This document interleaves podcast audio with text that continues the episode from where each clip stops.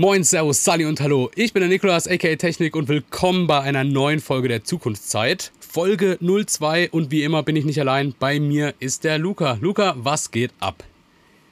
Hi Technik, grüß dich auch von meiner Seite. Herzlich willkommen in der Zukunftszeit. Ja, Folge 02.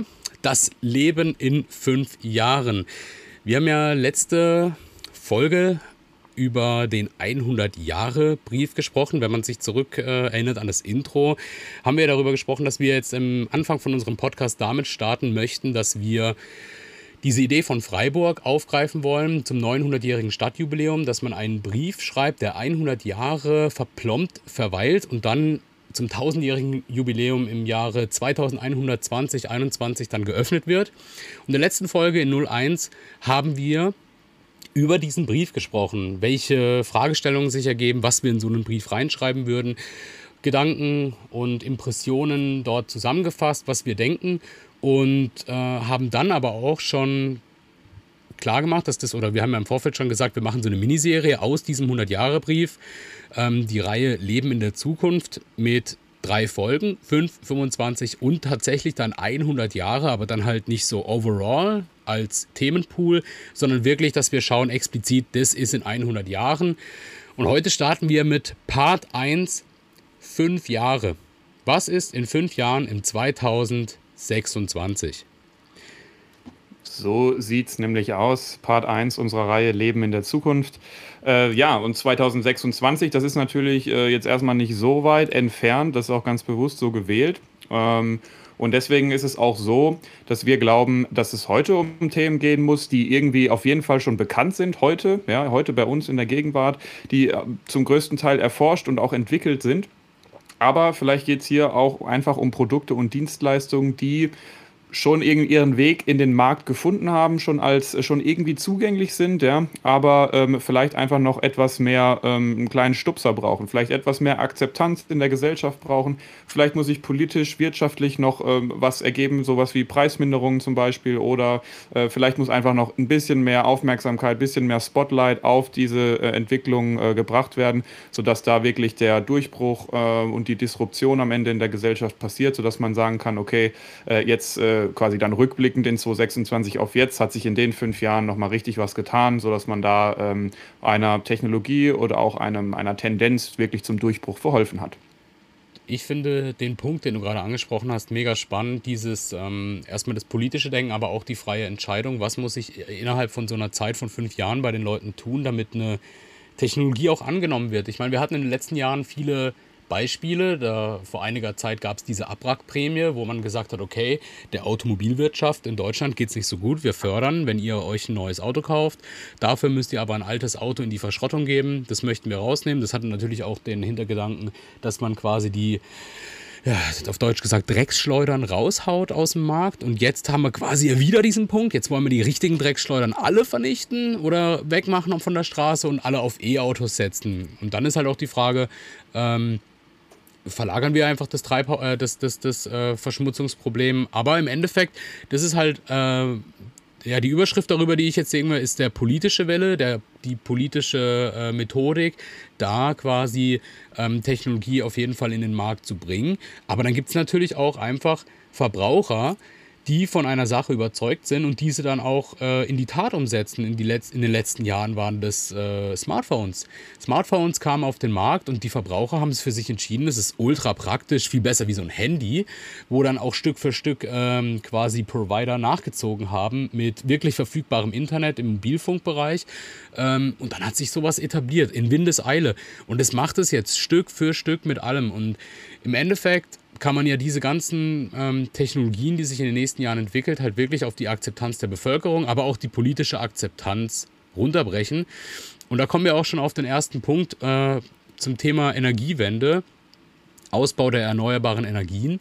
Da hatten wir ja, äh, ja Anfang der 2010er Jahre ja einen riesen Boom in Europa, auch in Deutschland, weil natürlich Förderung ein ganz großes Thema war, gerade was Photovoltaik betrifft. Ähm, natürlich spielt natürlich da auch mit rein, dass wir von der äh, Technologie und Wirtschaft extrem viel äh, Know-how nach Asien verkauft haben, weil wir halt günstiger auch produzieren wollten und äh, dort halt einfach viel krasser gepusht wurde. Aber grundsätzlich war da der politische Wille extrem stark. Ähm, ich schaue auf unser Skript, Luca. Energiewende. Ener Ausbau erneuerbarer Energie von aktuell 45 auf 70 bis 80 Prozent.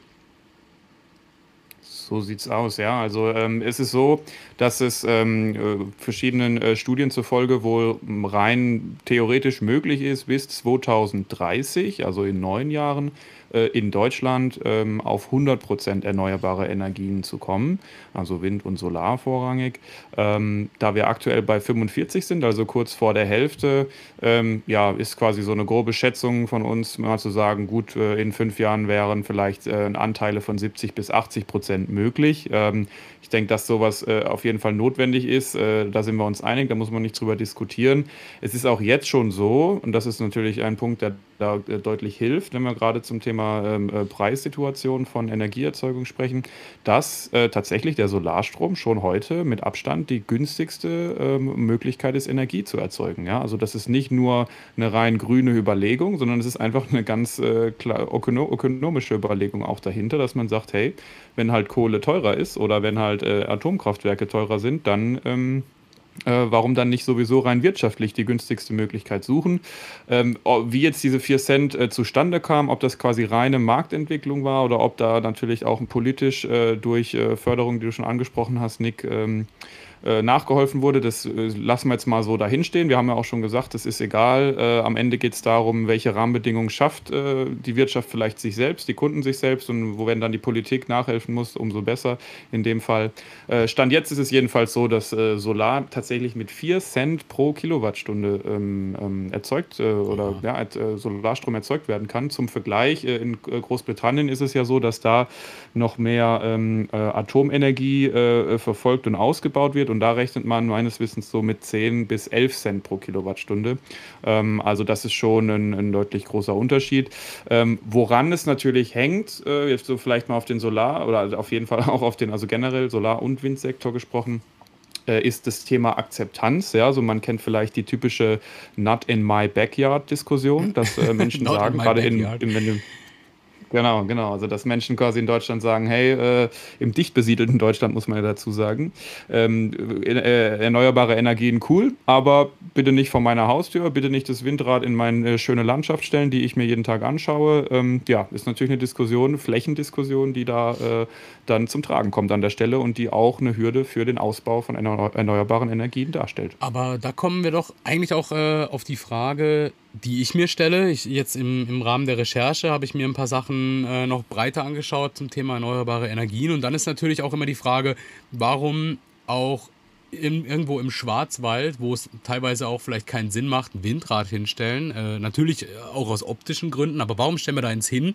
und stellen das nicht einfach an einen, an einen Ort, wo einfach extrem viel mehr äh, Wind äh, vorherrscht? Weil ich meine, dieses Windrad verursacht bei der Herstellung und beim Aufbau auch äh, Treibhausgase. Und dann ist es ja einfach total ineffizient, wenn es irgendwo in der Gegend rumsteht, wo nicht so viel Wind äh, bläst, wie jetzt zum Beispiel im Norden, wo das Land flacher ist, wo von der Nord- und Ostsee äh, Luft in das Land getragen wird, gerade tagsüber äh, macht da ja nicht so richtig Sinn. Also da würde ja zum Beispiel im südbadischen Raum bei uns, wo äh, wir viele Sonnenstunden haben, macht natürlich Photovoltaik Sinn. Haben wir ja auch, glaube ich, hier vermehrt. Wenn man jetzt eben in den Norden schaut, da ist ja deutlich mehr Windkraft. Also so ein bisschen Verteilung haben wir schon. Aber es gibt ja eigentlich fast überall in Deutschland Landwirtschaft. Ähm, Landwirtschaft erzeugt ja auch so viel ähm, nutzbare Gase. Also wenn man jetzt mal wirklich nur äh, von Gülle und so weiter spricht, aber auch von Fressabfällen, ähm, leider auch von Schlachtabfällen. Also wenn man das Ganze mal zusammen in den Topf wirft und äh, das tatsächlich ein bisschen warm macht, entsteht da ganz schön viel Gas, was in weiteren Prozessen aufgespalten werden kann zu Methan, was dann wiederum ähm, genutzt werden kann. Ich meine, man könnte ja auch hingehen und es gibt ja auch schon in Deutschland einige Prototypanlagen, ähm, die über Elektrolyseure Wasserstoff herstellen, die aus Biomasse Biogas herstellen, wo sie das Methan quasi auswaschen und äh, mit in der, in der, in der, mit einem Katalysator, in dem Fall ist das meistens Nickel, in so einem Reaktor, packen sie dann Wasserstoff zusammen, sie packen ähm, das Methan zusammen und daraus machen sie dann quasi ähm, wirklich dieses CNG-Gas, was man auch, oder LPG-Gas, was man auch tanken kann, und Kohlenstoffdioxid, was man dann aber auch wieder anderweitig speichern kann. Also man kann tatsächlich, wenn man es so möchte, aus Biomasse Strom speichern in Form von einem Energieträger.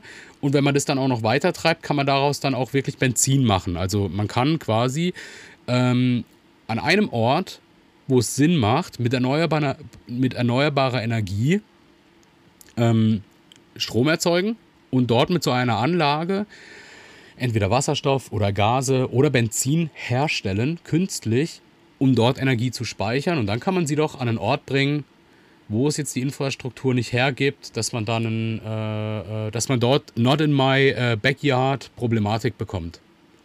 Mhm.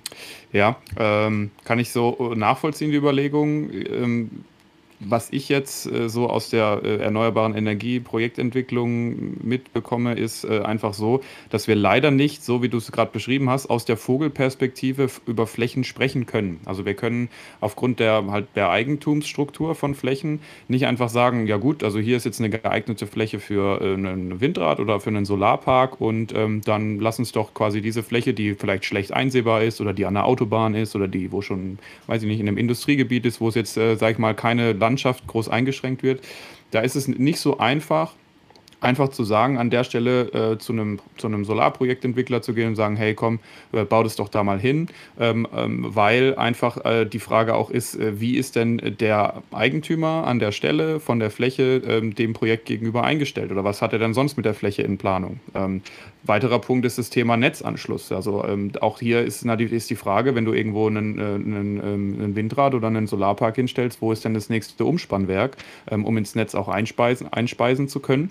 und wenn dieser nächste, das nächste Umspannwerk nun mal ähm, mehrere Kilometer weg ist, dann hängt es damit zusammen, dass da Kabelgräben angelegt werden müssen und dass dann äh, mehrere Kilometer Gra äh, Kabel verlegt werden müssen, was auch wieder natürlich äh, die, auf die Ökonomie des gesamten Projekts schlägt sodass ähm, man in der Entwicklung mehr darauf angewiesen ist, auf interessierte Flächeneigentümer, die sagen, hallo, liebe ähm, Solarprojektentwickler, ich habe hier eine geeignete Fläche, die, das rentiert sich ja auch wirtschaftlich, da wird ja auch eine Flächenpacht dann gezahlt, ja, ähm, und ähm, das dann tatsächlich aktiv anbie anbieten. Ähm, und deswegen, was ich damit sagen möchte, ist, ist so nicht so einfach oder kann man nicht einfach die, sich die Deutschlandkarte äh, äh, vor sich legen und sagen, hier sind jetzt die besonders äh, Potenziale, Flächenpotenziale. Also das kann man schon machen und ist auch wichtig, diese Überlegung. Aber die Frage ist halt, wie komme ich denn dann, weil das Privateigentum in Deutschland nun mal äh, sehr hoch gehalten wird, wie komme ich denn dann an den Eigentümer oder die Eigentümerin ran ähm, und wie überzeuge ich die dann von dem Projekt, unabhängig von den Plänen, die sowieso mit der Fläche schon gemacht werden. So.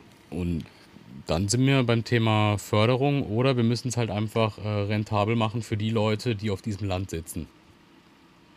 Ja, absolut. Also, ähm, Denkst du, dass wir da muss, irgendwie äh, auf so in den nächsten fünf Jahren da in so einen, äh, in so einen, in so einen Feld kommen, wo die Politik sagt, ähm, ja, wir möchten mehr lokal machen. Wir möchten, äh, wir möchten ja auch den Kohleausstieg bis 2030 bewerkstelligen. Also brauchen wir definitiv erneuerbare Energien, weil sonst kommen wir wieder in die gleiche Diskussion und importieren einfach den Kohle- oder atomerzeugten Strom von auswärts und äh, dann produzieren mhm. wir zwar selber keinen, äh, keinen schmutzigen Strom, sag ich mal, oder halt nicht grünen Strom, äh, haben aber, sind aber aus allem ausgestiegen. Das macht natürlich auch keinen Sinn. Also glaubst du, dass wir da in fünf Jahren schon so an dem Punkt sind, dass wir oder auch schon die ersten Überlegungen laufen?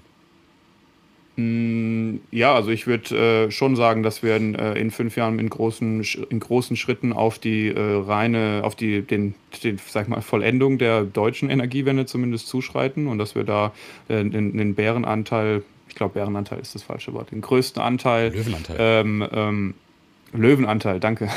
Kein Ding. Anderes großes Tier. ja, irgendwas. Genau, ähm, dass der Löwenanteil erneuerbarer e-, Energien auf jeden Fall in Deutschland herrscht. Ähm, einfach weil es auch jetzt schon ist, dass es rein wirtschaftlich es am äh, ähm, rentabelsten ist für einen Flächeneigentümer zu sagen, gut, ich mache einen, pack mir einen Solarpark auf meine Fläche und bekomme entsprechende Pachtzahlungen dafür. Das ist einfach rentabler als Landwirtschaft darauf zu betreiben, wenn es denn um fruchtbaren Boden geht.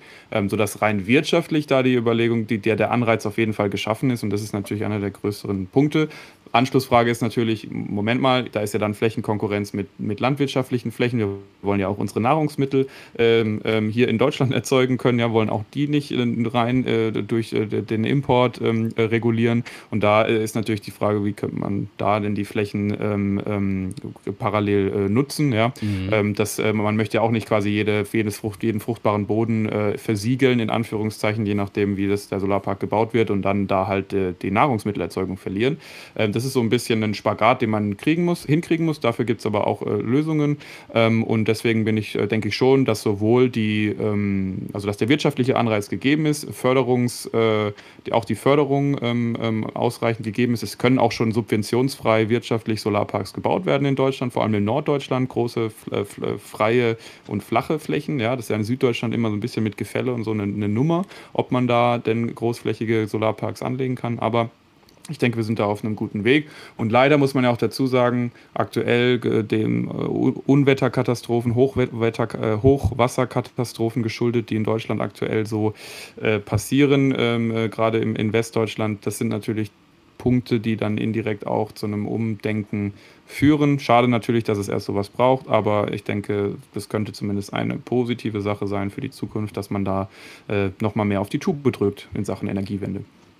Ich würde sagen, über so ähm, Themen, die dich von außerhalb pushen, wie jetzt Hochwasser und die daraus resultierende, äh, wieder erneut aufbringende Klimakrise-Frage, können wir nachher nochmal ähm, in dieser Fünf-Jahres-Brille äh, draufschauen.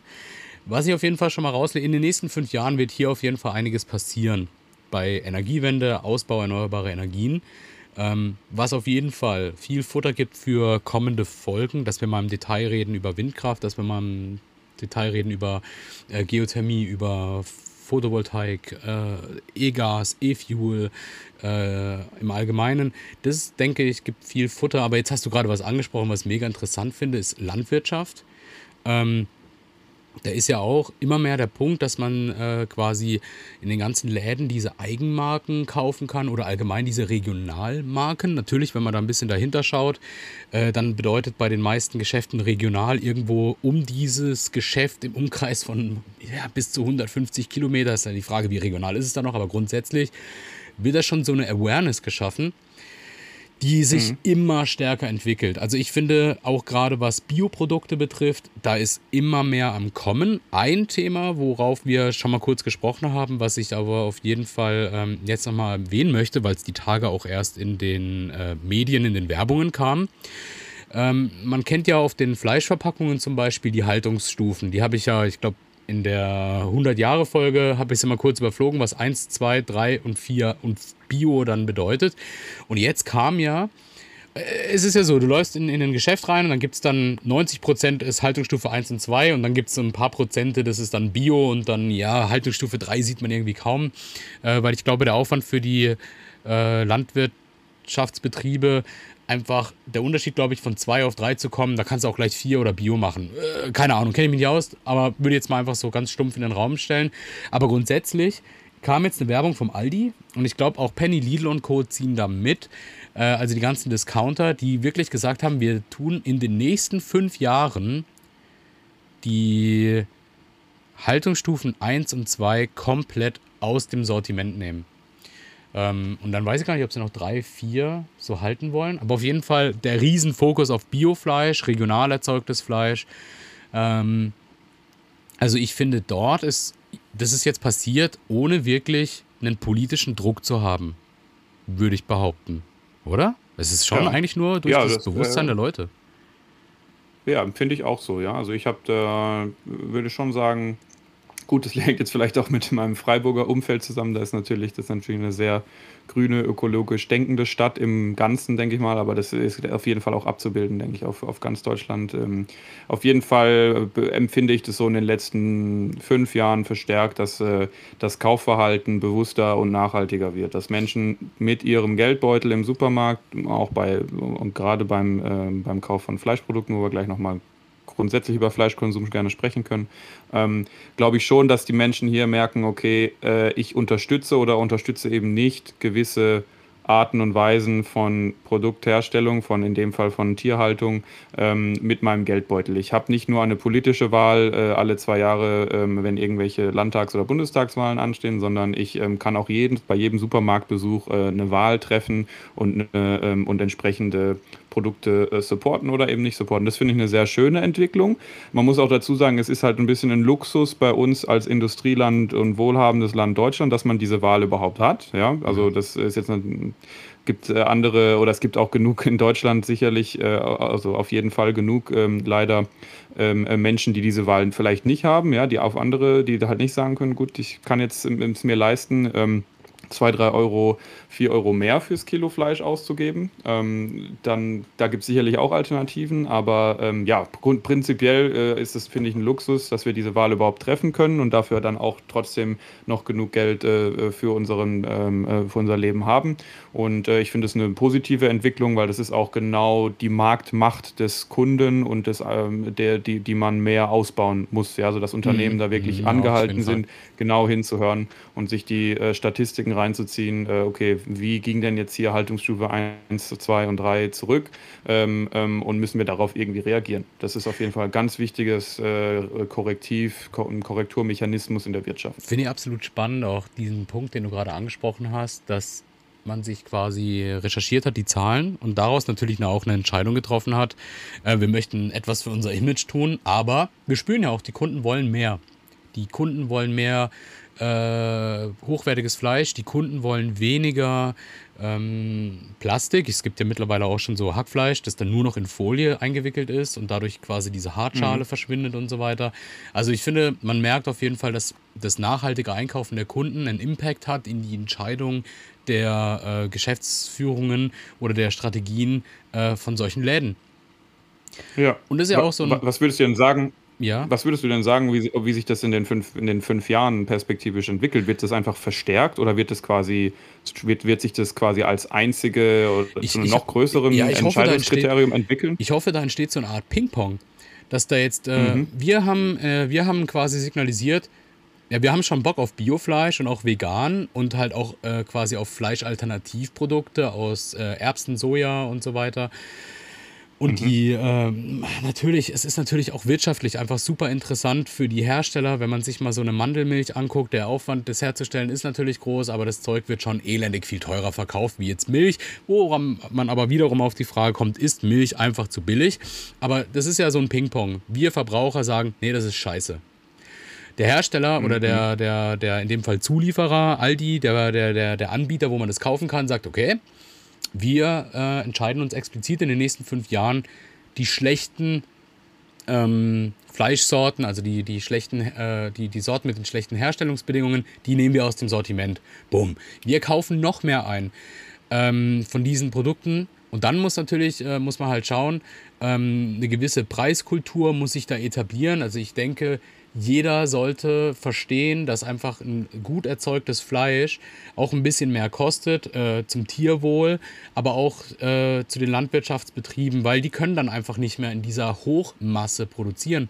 Die müssen ja viel mehr Zeit, Platz und Energie aufwenden pro Tier, was ja hervorragend ist für das Tier. Ähm, was sich auch immer in der Fleischqualität zurückspiegelt. Ich meine, nimm mal so ein Haltungsstufe 1 vormariniertes Steak zum Grillen und wasch es einfach mal unter dem Wasserhahn ab. Und dann kannst du dir nämlich dann auch noch die Frage stellen, ob du das wirklich essen willst. Und dann nimmst du mal so ein leicht mariniertes, gewürztes Steak von, von der Biopackung oder von der Theke. Das kannst du waschen, wie du willst. Es bleibt einfach dieses Stück Fleisch, weil das halt einfach nicht ein vollgepumptes, gemästetes irgendwas ist. Und da finde ich, muss halt dieser Ping-Pong entstehen. Die Verbraucher müssen sagen, ähm, ich will hochwertiges Fleisch, aber ich brauche es nicht so oft, bin dafür aber auch bereit, mehr zu bezahlen. Äh, und dieses Mehrbezahlen ist halt einfach auch notwendig, weil es wird ja auch weniger gegessen dadurch. Also brauchen die Landwirtschaftsbetriebe äh, da auch ähm, ja, Unterstützung in dem Fall oder halt auch Anreiz. Das ist jetzt einfach die Frage, von welcher Seite du, du, du betrachtest. Aber ich hoffe, dass da sich so eine Art, ja, nennen wir es Synergieeffekt entsteht, dass halt alle was davon haben. Und am Ende vor allem die Tiere. Mhm. Aber Absolut, ja. Also das, ähm, ich äh, finde auch, dass der, also was du zuletzt gesagt hast, dass der Staat da auch eine Möglichkeit hat, einfach durch, äh, vielleicht durch Besteuerung, vielleicht durch Prämien oder andere Anreize da äh, entsprechend nachzuhelfen. Das mhm. ist natürlich, da haben alle drei Akteure, also die Landwirtschaft, die Politik und die äh, Konsumenten, haben ihre Hebel und müssen die kennen und müssen die richtig einsetzen. Und dann kann man da in fünf Jahren durchaus äh, zu einem sehr guten, äh, zufriedenstellenden Ergebnis kommen ähm, und für, be zu, für bewussteren Fleischkonsum, sage ich jetzt mal, sorgen. Ich denke, äh, dass es wird nicht möglich sein, alle, die ganze Bevölkerung dazu zu bewegen, einfach gar kein Fleisch mehr zu nee, essen. Das wäre natürlich aus Klimaperspektive das, halt das Konsequenteste. Ja, aber du siehst auf jeden Fall, ja. wie du sagst, mit den politischen Förderungen, ähm, welche Bewegung sich da in so einen Markt reinbringt, sehen wir ja auch gerade einfach beim, Auto, beim Anteil von Elektroautos. Ähm, aber ich wollte jetzt nicht was vorwegnehmen. Du hattest gerade noch was? Einen Punkt, sorry, da bin ich dir jetzt gerade. Dieses politische Förderung ist mir gerade so im Kopf hängen geblieben. Nee, alles gut. Äh, also ich wollte einfach nur sagen, ähm, dass das, äh, der, der bewusstere Fleischkonsum ist, glaube ich, der, der Way to go. Natürlich, wenn wir dann mal in 25 und 100 Jahre Folge dann äh, ins, äh, reinschauen, da können wir dann über Laborfleisch und, dessen äh, Vorteile ähm, sprechen. Ja. Mhm. Ähm, bis dahin halte ich es für unwahrscheinlich, alle zu Vegetariern zu machen. Das äh, gibt es einfach die Bevölkerung zu äh, unterschiedlich für. Ja. ja. Aber ich denke, es gibt von allen drei Akteuren genug Möglichkeiten und Hebel, da trotzdem für, im Sinne des Tierwohls und auch im Sinne des, des der Klimakrise muss man dazu sagen, dass äh, auch ähm, die Ausdünstungen von äh, Kühen einfach einen großen Anteil an äh, Treibhausgasen darstellen, dass man das vielleicht eindämmen kann, dass zukünftig einfach weniger Kühe auf Deutschlands äh, Weiden und Ställen rumstehen ähm, und ähm, ja, die einfach zu besseren Bedingungen und in einer besseren Qualität äh, dann am Ende angeboten werden können. Jetzt gerne zum E-Auto. nee, äh, good speech, auf jeden Fall. Es ist so. Ähm, in den fünf Jahren wird da sich auf jeden Fall einiges bewegen. Ähm, bin ja auch spannend, wenn wir uns das dann mal angucken in 25 und 100 Jahren. Aber politischer Wille, Voll, politische ja. Förderung, aber auch ähm, äh, quasi der Anreiz, einfach weil die Technologie langsam Reife gewinnt, äh, ist das Thema E-Auto. Man sieht ja momentan, boah, jetzt lege ich mich vielleicht weit aus dem Fenster, aber ich meine, eine Statistik gelesen zu haben, dass der Anteil neu zugelassener Elektrofahrzeuge mittlerweile auf einen Stand kommt wie Verbrenner oder es ist, auf, es ist mhm. auf jeden Fall extrem viel. Das macht natürlich aktuell äh, das ganze Thema Förderung von rein Batteriefahrzeugen, ähm, wo man echt wirklich vom Hersteller und auch vom Staat extrem bezuschusst wird. Ähm, selbst auch bei Ladesäulen für daheim, da kann man wirklich, wirklich momentan auf Support vom, äh, vom deutschen Staat hoffen, pochen. Äh, und sie haben auch angekündigt, dass sie die Förderung verlängern wollen. Also sie sehen, ähm, dass ihre Förderungsmaßnahmen was bringen. Ich meine, natürlich, dieses Geld kommt ja nicht von irgendwoher, das haben wir ja auch schon mal irgendwann mal ausgegeben, aber es wird halt auch dafür genutzt. Ähm, jetzt finde ich mhm. halt einen Punkt, der ist halt äh, schwierig zu betrachten wenn man sich das anschaut, E-Auto äh, kommt natürlich halt auch immer mit dem Anteil daher, okay, Akkus, äh, E-Auto, Effizienz von Energie bis Kraft auf die Straße, Verlust, Wirkungsgrade, das sind alles so Themen, die man sich einfach im Ganzen angucken muss, quasi Vergleich Elektroauto, Vergleich äh, Verbrennungsmotor, Vergleich Wasserstoffantrieb, also heißt im Endeffekt einfach nur Brennstoffzelle, aber dann halt auch wieder mit einem Elektromotor äh, oder auch E-Fuels, quasi um bestehende Infrastruktur einfach zu benutzen, was ja auch Sinn macht. Ähm, und dann ist einfach die Frage, wo mir momentan der politische, das politische Verständnis komplett fehlt, ist das Thema einfach ähm, sich breit auf diesen Energiemix vorzubereiten.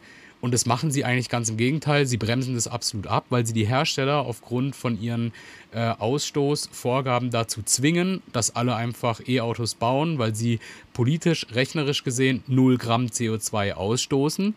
Auch wenn es nicht stimmt. Ähm, wenn man quasi die Produktion und die Stromerzeugung mit in, in, dieses, in diesen Topf reinschmeißt. Und dann ist halt das Thema, ähm, wenn man jetzt zum Beispiel ein Bestandsfahrzeug mit E-Fuels tankt, also einfach äh, synthetisch hergestelltes Benzin, dann wird es politisch gesehen als einfach, als würdest du normales Benzin reintanken. Ich meine, auf, es ist ja auch nicht ganz unwahr, wenn du E-Fuel in ein normales Auto äh, tankst, kommen hinten genauso viele Treibhausgase raus, wie wenn du ähm, fossiles Benzin ähm, also hergestelltes Benzin aus Schweröl äh, oder aus Erdöl ähm, benutzt, kommen genauso viele Treibhausgase hinten raus. Aber im Endeffekt ist ja, sind ja diese Treibhausgase schon mal recycelt worden. Also man kann, ähm, man kann ja wirklich auch CO2 aus der Luft nehmen und das binden und daraus Benzin herstellen und dann macht es quasi einfach nochmal die Runde. Und ich finde, da müsste politisch ein bisschen mehr Wissenschaftstechnologieverständnis bestehen, dass, dass die einfach hingehen und sagen, wenn man mal wirklich ehrlich ist, machen Elektroautos absolut Sinn für den städtischen Verkehr, für gewisse Fahrten, für gewisse Fahrprofile ist einfach Elektromobilität rein aus der Batterie absolut sinnvoll. Macht absolut Sinn, da gibt es keine Diskussion, äh, aber es macht einfach nicht. Du kannst nicht einfach zu jedem sagen, ihr, nein, der Verbrenner und alles stirbt, die gesamte Infrastruktur lassen wir sterben, reißen wir runter. Das, das kann nicht funktionieren, einfach auch aus dem grünen Gedanken heraus nicht. Ich meine, du willst jetzt, es gibt 1,4 oder 1,7 Milliarden Fahrzeuge auf diesem Globus. Der Elektroanteil ist schwindend gering. Also diese 1,4 Milliarden willst du alle einmal austauschen. Ja, was glaubst du, was das denn für einen CO2-Ausstoß mit sich bringt? Natürlich, sukzessive kann man hier eine neue Technologie reinbringen, aber grundsätzlich hoffe ich, dass in den nächsten fünf Jahren hier einfach ein bisschen mehr Verständnis herrscht. Aber halt auch von der Bevölkerung, dass die Leute nicht alle es gibt eigentlich nur noch Extreme. Der eine schlägt sich auf die Seite, der nächste schlägt sich auf die Seite, aber keiner geht mal in die, wie du es vorhin gesagt hast, in die Vogelperspektive und schaut mal dahin und sagt einfach, wir haben ein bestehendes Tankstellennetz. Es gibt einfach Mobilitäten, wo es extrem, wo, wo es einfach nicht anders geht, über einen äh, tankbaren Treibstoff zu gehen.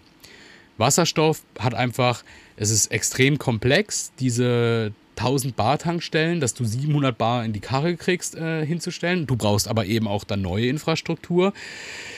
Ähm, und dann, äh, ja, ein LKW mit Strom. Ich meine, jetzt hier in der, in, in der Schweiz zum Beispiel fahren ja schon die Hyundai-Trucks rum, die wirklich mit Brennstoffzelle fahren. Und die haben ja auch jetzt, seit sie fahren, diese Flotte schon eineinhalb Millionen äh, Tonnen äh, CO2 eingespart. Das ist natürlich im Vergleich zur Welt und was wir so mit Fahrzeugen äh, emittieren, schwindend gering, aber sie haben schon mal was eingespart. Das heißt, in einer gewissen Art und Weise funktioniert das Ganze. Ähm, aber gerade das Thema Transport, Lkw, auch Schiffe, da muss doch irgendwie eine Mischung herkommen. Oder halt so, so, ja, so Transporter. Äh, ich meine, das Thema mit der Post, das hat so teilweise funktioniert. Ich finde einfach, in den nächsten fünf Jahren muss hier einfach auch von der Politik der Wille kommen zu sagen, wir sind bereit, auch Mischungen zuzulassen, weil es einfach Sinn macht, bestehende Technologien quasi weiterzuentwickeln. Ich meine, wir können den Automotor einfach noch effizienter machen. Wir können ihn hybridisieren auf eine gewisse Art und Weise, dass es Sinn macht und betanken ihn dann aber nur noch mit E-Fuel und schließen den Kreis. Und ja, wir müssen ja nicht einfach alles niederbrechen und neu starten. Deswegen ist halt einfach, denke ich, in den nächsten fünf Jahren hier absolut äh, der politische Wille gefragt, dort auch einfach mal sich ein bisschen nach links und rechts umzuschauen, weil wenn man jetzt 2021 schaut, wie ähm, wir vor dem Wahlkampf, mit welchen politischen Aussagen wir da stehen, boah, da wird es mir ja ganz warm ums Herz, du, das muss ich ehrlich sagen. Mhm. Ja, also du forderst da natürlich äh, das Thema Technologieoffenheit ein, würde ich jetzt mal so zusammenfassen. Und ich ähm, bin jetzt kein E-Fuel-Experte. Ähm, ich denke aber, dass es auf jeden Fall eine Brückentechnologie sein kann hin zu einem komplett emissionsfreien äh, Verkehr oder einer emissionsfreien Mobilität, was sicherlich das Ziel sein muss, in meinen Augen. Nicht in fünf Jahren, vielleicht in 25, vielleicht in, in 40 Jahren, ja.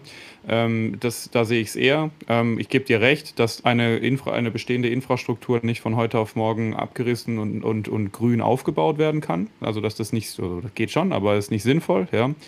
Ähm, ich denke, dass äh, die E-Autos, also die ähm, batteriebetriebenen E-Autos, äh, finde ich schon gut, äh, dass da jetzt auf jeden Fall ein Schwerpunkt drauf ist, weil man das als, ähm, als Technologie jetzt eben auserkoren hat, sowohl von den Herstellern als auch politisch, dass das jetzt der äh, erstmal der neue Weg ist, dass dabei jetzt äh, ähm, ähm, Fuel Cells hinten dran stehen. Erstmal ist halt so, ja, ich finde es gut, dass überhaupt sich mal für eine grüne Antriebstechnologie entschieden wurde und da jetzt einfach Gas gegeben wird. Kann man jetzt Lobby und so weiter hinten dran interpretieren, sehe ich auch. Ähm, aber äh, am Ende finde ich es gut, dass sich jetzt hier grundsätzlich das, äh, durch, dadurch, dass Hersteller sagen, jo, wir wollen Verbrenner nicht mehr äh, neu zulassen bzw. neu verkaufen bis zum Datum X, äh, äh, finde ich erstmal äh, gut. Ist natürlich eine Herausforderung in der Infrastruktur und im ganzen Umdenken, das dann auch so sinnvoll den, den Wandel da zu schaffen. Ja. Wenn ich mir jetzt die batteriebetriebenen E-Autos für die nächsten fünf Jahre anschaue, dann sehe ich da zwei große Punkte, die, wo man sich ver verbessern kann. Ich gehe davon aus, dass es sowieso schon in den Schubladen der Herstellern ist und nur noch eine Frage der Zeit ist, bis die Reichweiten und die generelle Leistung von diesen Autos so weit ist, dass man da fast keine Einschränkungen mehr im Vergleich zu Verbrennungsmotoren äh, hat. Ja.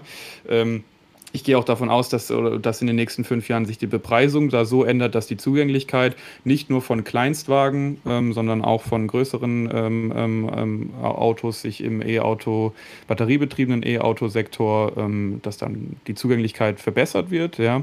Und die zwei äh, kritischen Punkte, die sich in, in, meinen Augen in den nächsten fünf Jahren ändern müssen, ist einmal das Thema Akku-Recycling. Das äh, ist halt, betrifft Absolut, nicht nur E-Autos, das betrifft alle anderen Punkte. Ich weiß, dass es äh, da einige äh, Unternehmen gibt, die sich ähm, gerade in den letzten fünf Jahren da positionieren, vor allem in den USA, ähm, die sich zum Thema ähm, Akku-Recycling ähm, ähm, da platzieren. Ähm, das äh, geht nämlich einher mit dem zweiten großen Punkt, das ist das Thema seltene Erden, die natürlich jetzt auf dem Rücken von strukturschwachen Ländern da abgeerntet werden, sage ich mal, auf eine Art und Weise, die sicherlich äh, alles andere als grün ist. Ja. Ich weiß auch, dass es hier ähm, ähm, ähm grundsätzlich ähm, Forschung und äh, Entwicklung gibt, die weniger oder weniger kritische seltene Erden einsetzen. Ja. Das ist gut. Ähm, prinzipiell ist es aber einfach rein technisch so, dass du seltene Erden einfach in einem Recyclingprozess wiedergewinnen kannst und dann in neuen Akkus wieder verbauen kannst. Und wenn wir diesen Prozess wirtschaftlich stabil abgebildet bekommen, dann äh, ist in meinen laienhaften Augen von dem Prozess, sage ich jetzt mal, ist so, dass irgendwann wie so eine Art Sättigung von seltenen Erden im Umlauf ist. Und wenn dieser Umlauf möglichst effizient läuft, können wir vielleicht den Großteil ähm, seltener Erden aus Recyclingprozessen und nicht aus Böden in Chile oder in Afrika aus dem Kongo äh, gewinnen, ähm, ja, sondern haben dann eine weitere äh, äh, vorhandene Quelle. Ähnliche Gedanke wie bei den E-Fuels, ja, dass man sagt, äh, wir haben ja schon recycelte ähm, äh, Materialien, auf die wir zurückgreifen können. Ähm, genau, das sind so die Punkte. Ich bin, muss ich ehrlich sagen, nicht ich finde es nicht so schlimm, glaube ich, wie du persönlich, ähm, dass ähm, man so deutlich Verbrennungsmotoren den Rücken zukehrt. Äh, ich finde schon, dass das alles noch sinnvoll, dieser Wandel äh, geschehen muss, habe aber nichts dagegen, wenn das schneller als äh, oder früher als später passiert. Ähm, mhm. ich wäre auch noch ein Freund, letzter Punkt dazu, ähm, auch äh, einfach sich mal zu überlegen, eh, unabhängig von der, von der Antriebstechnologie, dass einfach weniger nur noch eine Person pro Auto auf Deutschland Auto, Klar, Autobahnen absolut, im ja. Schnitt unterwegs ist, sondern dass einfach da mit Hilfe von Carpools und Carsharing äh, sich mal überlegt wird, ey, brauche ich überhaupt ein Auto? Muss ich das äh, in meinem Eigentum haben, das, äh, sodass es dann irgendwie 90 Prozent eigentlich mit äh, quasi Nachtzeit hinzugerechnet nur bei mir in der Garage steht? Oder gibt es da Alternativen? Auch das, unabhängig von der Antriebstechnologie, sind Veränderungen, die ich mir in den nächsten fünf Jahren wünsche, dass es da mehr Angebote gibt, gerade für Leute, die in Städten leben. Ähm, und ja, das, äh, Ey, Luca, da können wir safe richtig, da können wir einige Folgen machen. Ich meine, wir können einfach mal über äh, Kraftstoffarten sprechen. Wir können über autonomes Fahren sprechen und wie es halt einen Impact auf äh, Klimathemen hat. Ähm, weißt du, so mhm. kommunizierende Ampel, Ampeln und so weiter, äh, Schienenverkehr, Flugtaxis. Ich denke, da sollten wir und Transport, LKWs mit Akku, Oberspannungsleitungen, Schiff, Flugzeuge, wie sich das in den nächsten Jahren entwickelt haben wir auf jeden Fall festgestellt, dass in den nächsten fünf Jahren hier absolut ein Denken stattfinden wird und muss. Ähm, dass wir quasi in einer extrem spannenden Phase gerade sind, die wir alle live verfolgen können und auch alle auch einen Impact drauf haben. Aber das ist ein Thema, da könnten wir jetzt ein Fass nach dem anderen aufmachen und wir sollten das separieren und das machen wir in einzelnen Folgen, weil äh, ja. Das machen wir ja. ja das, ist, äh, das ist ja auch so ein bisschen, das ist auch immer ein bisschen emotional. Weil jeder hat halt einfach eine andere Vorstellung des Individualverkehrs und jeder hat einen anderen Bezug zu etwas, einfach aufgrund seines Standpunkts und wie er auch quasi finanziell dasteht. Das ist ja auch immer alles schwierig. Aber jetzt werden wir da nicht zu philosophisch. Im Endeffekt ist es so, wir können das einzeln in den Folgen mal betrachten, aber wir sind auf jeden Fall, denke ich, beide der Meinung, dass da in den nächsten fünf Jahren äh, nochmal einiges von links auf rechts gedreht wird und umgekehrt. Auf jeden Fall. Also ich äh, gerade im ersten Punkt, den du gesagt hast, die nächsten fünf Jahre mega spannend für die darauf folgenden 10, 15, 100 Jahre. Ja, ähm, einfach weil ähm, wir da äh, eine Grundlage schaffen müssen, einfach aufgrund der zeitlichen Begrenztheit, die wir haben. Der mhm. Die Klimakrise lässt uns nun mal, nun mal nur x äh, Jahre Zeit, beziehungsweise x Tonnen an äh, Klimagasen äh, zu, die wir noch rausballern dürfen, bevor dann noch krassere Schäden wie das Hochwasser leider ähm, stattfinden, was aktuell st stattgefunden, äh, stattfindet. Ja. Ähm, und da sind die nächsten fünf Jahren die Weichenstellungen für alles, was danach äh, kommt, was da folgen soll. Ja. Das ist äh, das Thema Infrastruktur, das ist das Thema ähm, ähm, ähm äh, geistige Einstellung zum Thema Klimakrise und mein, mein persönliches individuelles Verhalten im Alltag, das da eine Rolle spielt. Und das muss sich fügen in meinen Augen in den nächsten fünf Jahren bei uns Einzelnen in der Wirtschaft, in der Politik. Und dann können wir da ähm, äh, wirklich auch mit, äh, mit, mit, mit äh, Elan und Spaß an der Sache dran gehen, weil wir uns da wirklich, glaube ich, eine, eine geile, nachhaltige Zukunft mit schaffen können, ähm, wo wir in den nächsten fünf Jahren die Grundlage für legen können. Absolut. Und wir kriegen ja aufgrund der aktuellen Brisanz, das Hochwasser im Westen Deutschlands ist ja jetzt äh, in der letzten Woche passiert. Also wir kriegen quasi auch direkt vor unserer Haustür oder durch unser Haus durch und sogar so extrem, dass es dann äh, zum Teil unser Haus dann auch einfach mitnimmt, ähm, wurde uns gezeigt, Freunde, da verändert sich gerade was. Und zwar schneller, wie ihr denkt. Weißt, bisher waren ja solche Themen immer weit weg. In den Nachrichten sonst wo und ja, ist schon schade und schon schlimm und die Leute tun mir leid und jetzt schwimmt dein eigenes Haus weg macht in so einem Industrieland wie Deutschland, was normalerweise wetterbedingt immer relativ stabil war, man hat mal ein extrem heißes Jahr, man hat mal ein regnerisches Jahr, aber jetzt spüren wir, wie unser Zutun der gesamten Menschheit uns jetzt auch daheim quasi aufholt äh, oder, oder, oder äh, heimsucht, um das jetzt mal dramatisch zu sagen. Aber es ist so. Und ich finde, aktuell äh, ist ein Bewusstsein dafür, dass äh, die Menschen zusammenhalten, aber es kommt aber auch ein Klimabewusstsein. Und jetzt finde ich, ist es doch einfach mal an der Zeit, Experten zuzuhören, politische Entscheidungen zu treffen, aber sie so zu treffen, dass die Wirtschaft jetzt nicht komplett, Entschuldigung, ins Knie gefickt wird. Weil es ist einfach so, wenn wir jetzt nach diesen zwei Jahren äh, Lockdown, was die Wirtschaft echt nicht gut getan hat, gleich das nächste, äh, den, den nächsten Hammer bringen, ähm, dann sägen wir einfach den Ast durch, auf dem wir gerade sitzen. Jetzt müssen wir uns einfach mal mit ein bisschen Hirnschmalz zusammensetzen, dann können wir die nächsten fünf Jahre in eine Zukunft reinstarten, mit der wir jetzt quasi so einen Paukenschlag bekommen haben und gehört haben, hey, so ist. Und dann sehen wir ja auch in den nächsten Folgen, 25 und 100 Jahren, was aus sowas was innerhalb von fünf Jahren äh, geschafft werden kann, dann einen Impact hat in ein Vierteljahrhundert oder ein ganzes Jahrhundert.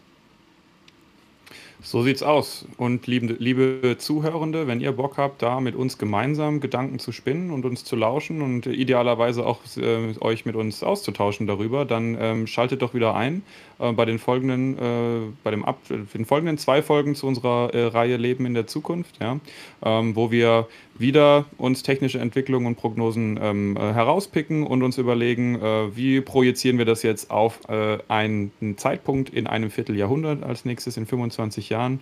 Ähm, welche Veränderungen kommen da auf uns zu? Wie sollten wir uns verhalten, damit wir einen möglichst positiven Outcome am Ende nach 25 Jahren generieren können?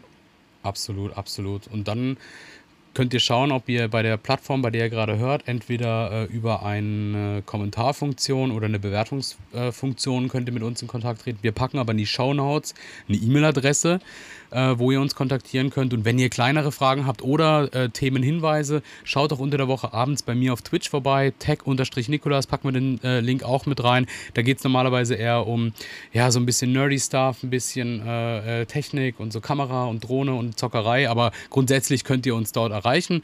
Dort äh, können wir gerne Themen aufnehmen und hier bei uns in der Zukunftszeit abhandeln. Nach unserer Miniserie starten wir dann auf jeden Fall auch mit ja, Technologien für die Zukunft, wo wir jetzt in den letzten äh, Punkten immer mal wieder angeschnitten haben und da geht es dann in die Tiefe. Ich freue mich mega. Ich wünsche euch alles Gute. Haut rein und macht's gut. Liebe Leute, wir haben Bock auf die Zukunft. Ich hoffe, ihr jetzt auch und einfach stay tuned in der Zukunftszeit. Macht's gut, bis zur nächsten Folge.